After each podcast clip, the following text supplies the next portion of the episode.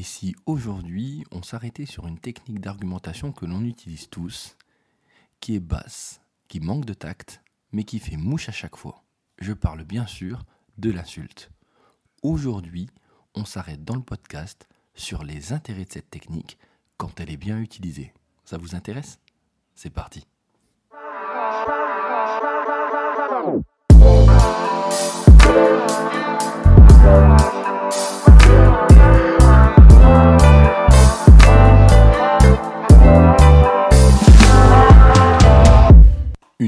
Grossièreté triomphe de tout argument et éclipse toute forme d'esprit. Ah, l'insulte. Notre argument préféré euh, dans la vie de tous les jours. Oui, alors entre vous et moi, vous le savez, hein, on l'utilise un peu tous, à tort ou à raison, hein, alors que ce soit sur les réseaux sociaux, dans notre vie, avec nos amis, sur la route, dans le métro et euh, dans le train. Moi, je sais que je l'utilise assez souvent quand on y pense bien, l'insulte est vraiment notre premier argument.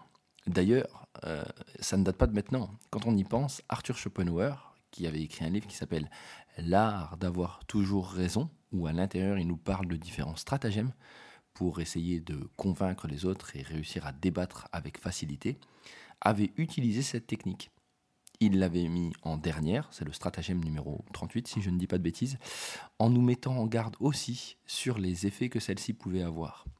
Parce que lorsqu'on utilise l'insulte, on déplace tout simplement le sujet de fond.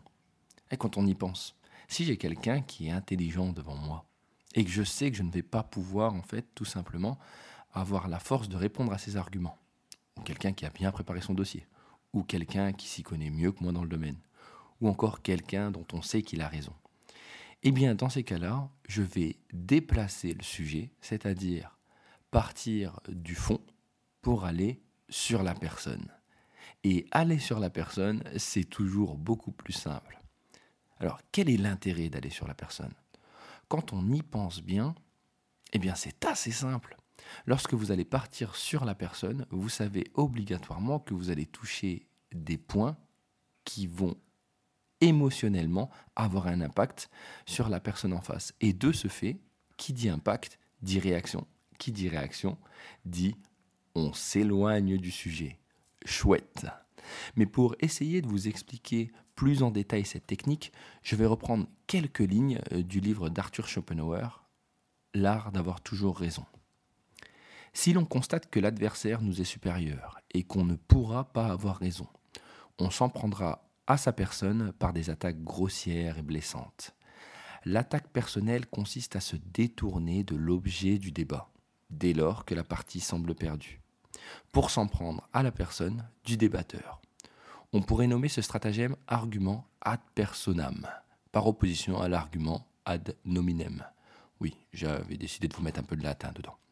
Ce dernier délaisse du fond objectif du débat pour s'en tenir à ce que l'adversaire a pu dire concéder à ce propos.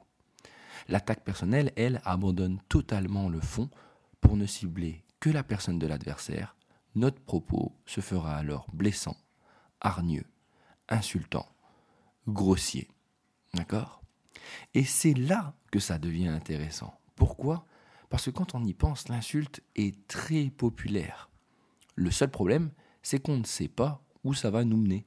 Quand on y pense bien, on sait très bien que lorsqu'on utilise l'insulte, c'est l'escalade qui va amener au pugilat, au duel, au procès ou aux nombreux commentaires négatifs, par exemple. Alors, c'est compliqué de vous dire aujourd'hui, bon, je vais vous donner une technique qui va vous permettre en fait de lutter contre l'insulte. Parce que comme elle touche au niveau personnel, obligatoirement, il est compliqué en fait de prendre du recul face à celle-ci. Par contre, quand on y pense bien, on devrait toujours se dire est-ce que réellement cette technique n'est pas en train de s'arrêter sur ma personne et qu'elle a juste pour but de montrer la faiblesse de la personne qui l'utilise? Ben oui, quand on y pense en fait et qu'on essaye de prendre en compte les propos, on se rend compte souvent que c'est juste parce qu'on a été touché dans notre ego que l'on a du mal en fait à réagir différemment on pourrait dire que c'est touché par, euh, comment je peux dire ça? Hmm, Attendez, je cherche le terme. C'est, je pense que c'est ça. Hmm, attardé. Ça, ça amène au discrédit et c'est, je pense, la vanité, ouais, notre vanité, notre ego. C'est, on est touché par ça. On n'est pas bien avec ce, ce principe-là. Alors, que dire? Est-ce qu'il faut utiliser l'insulte tout le temps? Non, euh, je ne pense pas, tout simplement parce que, comme vous le savez, c'est blessant et que ça amène quand même un côté très très bas dans notre argumentation. Par contre, il y a des moyens de s'en sortir. Oui, il faut le savoir. Il y a des moyens de s'en sortir. Il y en a trois, plus précisément. Le premier, c'est d'anticiper. Anticiper les domaines où on peut vous attaquer et remettre en cause votre crédibilité d'un point de vue personnel. Et j'ai bien dit d'un point de vue personnel et non pas sur votre sujet. Pourquoi? Parce que vous saurez déjà à l'avance sur quoi la personne peut aller vous chercher. En général, cette technique est compliquée parce qu'il faut aller chercher en soi les points d'ombre ou les points qui pourraient porter euh, atteinte à vos idées. Alors, c'est pas facile, mais il faut avoir des arguments qui viennent tout simplement balayer ce que la personne va expliquer. Deuxièmement, laissez-le parler. Alors là, je vais vous expliquer ce qui se passe et ce qui nous arrive à tous. En général, dès, quelqu'un, dès que quelqu'un nous insulte, obligatoirement on a ce réflexe de monter au créneau. Laissez-le parler pour prendre du recul. Ensuite, faites ça de manière polie. Demandez à répondre et, à partir de là, démontez ses propos par la technique que je vous ai donnée juste au-dessus. Et enfin, la dernière, accusez votre adversaire. Mais oui, parce que quand on y pense, on l'a laissé parler, donc il a déclenché, ou du moins il a réussi à sortir son venin. Ensuite, on a été poli, on lui a demandé à répondre, on a démonté ses propos, donc c'est-à-dire qu'on s'est arrêté sur euh, les différentes insultes qu'il a pu euh, proférer, et on est revenu par des arguments logiques sur ce qu'il a dit, et à partir de là, on va l'accuser, en fait, de changer de cadre ou du moins de s'arrêter sur des points qui n'ont rien à voir avec le fond. Donc on va recentrer le débat. On va l'accuser d'avoir peur de répondre en fait au fond du débat et on va essayer par des arguments, par des propos, de revenir sur le centre du sujet. Dans ce cas, il y a deux choix. Soit la personne va retenter des attaques personnelles, soit tout simplement il va être euh, mis, en, mis à mal et donc de ce fait ne saura plus quoi dire. Votre but est toujours de vous dire de ne pas vous laisser emporter par l'insulte par le stratagème que la personne utilise. Même si vous en avez envie, même si vous avez été touché au plus profond de votre être, vous ne gagnerez pas en répondant à l'insulte par l'insulte. Alors, quand je le dis sur un podcast, c'est facile. Là, vous dites, Manu, c'est cool, mais je pense que tu vis pas les situations que je vis. Et concrètement, des fois, on se retrouve des gens devant des gens tellement bêtes qu'on n'a pas envie de faire cet effort. Et pourtant, je vous promets que c'est le meilleur moyen en fait d'apprendre à structurer vos arguments et surtout à prendre du recul, car c'est la technique qui est la pire en fait en termes d'attaque. Elle va chercher quelque chose qui qui nous touche au plus profond de nous-mêmes. Alors on a plusieurs cas qui expliquent euh, ce stratagème. Je pense qu'on l'a eu euh, lors des élections présidentielles. Je ne sais pas si vous vous souvenez, entre Marine Le Pen et Emmanuel Macron lors du dernier débat télévisé, où en fait la technique de Marine était incisive et qu'elle avait pour but en fait de s'arrêter non pas au programme en fait d'Emmanuel Macron, mais plutôt tout simplement à la personne.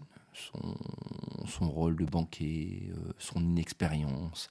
Bref, et là-dessus, si on le voit bien, Emmanuel Macron a toujours réussi à revenir sur le sujet, à revenir sur les véritables questions, sans pour autant s'énerver sur la personne. N'oubliez pas, à chaque fois que vous vous énervez ou que vous rentrez dans le jeu de l'insulte, obligatoirement la personne qui l'a lancé a gagné. C'est comme si en fait elle savait qu'elle allait perdre, mais qu'elle avait donné le tout pour le tout pour essayer en fait de pouvoir s'en sortir. Alors, je vous parlais euh, d'Arthur Schopenhauer. Et Arthur Schopenhauer a fait deux bouquins en fait. Le premier, qui était euh, tout simplement Avoir euh, toujours raison, qui est 38 stratagèmes qui ont pour but de vous expliquer comment réussir à débattre ou du moins réussir à convaincre euh, de manière différente en utilisant des stratagèmes vraiment intéressants. Et juste après ça, comme j'étais vraiment intéressé euh, par le dernier stratagème, c'est-à-dire l'insulte, j'ai lu son deuxième ouvrage que je vous conseille énormément, qui s'appelle L'art de l'insulte où dans celui-ci, il ne fait pas euh, l'apologie des techniques pour amener l'insulte, mais où l'on retrouve en fait différentes, euh, on va dire, euh, différentes citations, ou du moins différents propos d'Arthur Schopenhauer, où il a utilisé en fait l'insulte comme arme pour pouvoir passer des idées. Et on voit bien, on voit bien à quel point celle-ci peut être incisive, j'ai envie de vous dire pire que ça même, elle peut faire mal. Elle, est, elle est violente. Elle est violente. Il n'y a pas d'autre terme en fait.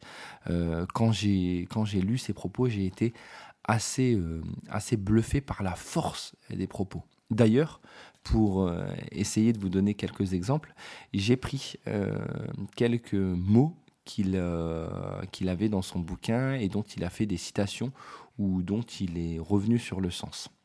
Le premier, c'était apprendre par cœur. Voici comment Arthur Schopenhauer, avec l'insulte, euh, nous explique ce qu'est apprendre par cœur. Les enfants ont déjà ce malheureux penchant. Au lieu de vouloir comprendre une chose, ils se contentent de mots et les apprennent par cœur. Pour le cas échéant, s'en sortir grâce à eux. Ce penchant persiste plus tard et fait que le savoir de nombreux savants n'est qu'un simple fracas de mots. Pour l'achat de livres cette fois-ci maintenant. Ça serait bien d'acheter si on pouvait aussi prendre le temps de les lire. Mais on confond le plus souvent l'achat des livres avec l'appropriation de leur contenu. Bim. Et puis il a parfois euh, été très court dans son insulte. J'ai adoré quand il a expliqué ce qu'était pour lui le mot ami. Les amis se disent sincères, les ennemis le sont. Ensuite, il a aussi une, vision très propre à lui en fait de la connaissance. Pour celui qui étudie afin de parvenir à la connaissance, les études et les livres ne sont que les barreaux de l'échelle qu'il gravit pour atteindre le sommet de la connaissance. Dès qu'un barreau l'a élevé d'un pas, il l'abandonne. Par contre, les autres, nombreux, qui étudient pour remplir leur mémoire, n'utilisent pas les barreaux de l'échelle pour monter, mais ils démontent et les chargent pour les emporter en se réjouissant du fardeau de plus en plus lourd. Ils resteront éternellement en bas, car ils portent ce qui aurait dû les porter. Dernière chose, l'opinion des autres. Et j'ai trouvé ça vraiment pertinent. C'est un fait. La valeur que nous attribuons à l'opinion des autres et le souci constant que nous, en avons dépasse généralement de loin presque tout ce qu'il y a de raisonnable d'espérer si bien qu'on peut la considérer comme une sorte de manie couramment répandue ou plutôt innée. Pour tous nos faits et gestes, nous tenons compte avant tout de l'opinion étrangère, et en y regardant de près, le souci que nous en avons nous vaudra presque la moitié de tous les chagrins et de toutes les angoisses que nous ayons jamais éprouvées. Alors, des définitions comme celle-ci, il y en a plein. Et ce qui est intéressant dans cet ouvrage, c'est que ça vous donne une idée de la manière d'utiliser l'insulte. Alors oui, on peut être grossier si on le souhaite, mais l'insulte peut être fine, bien faite et toujours avec autant d'impact.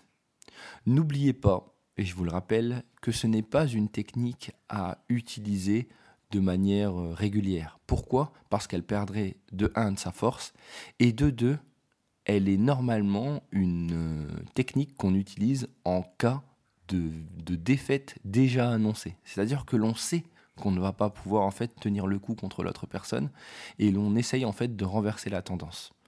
Je pense que le mieux dans ces cas-là, c'est plutôt de préparer ses arguments pour avoir un débat sain dans lequel ça sera notre esprit, le fond et nos idées qui réussiront à convaincre l'esprit des gens.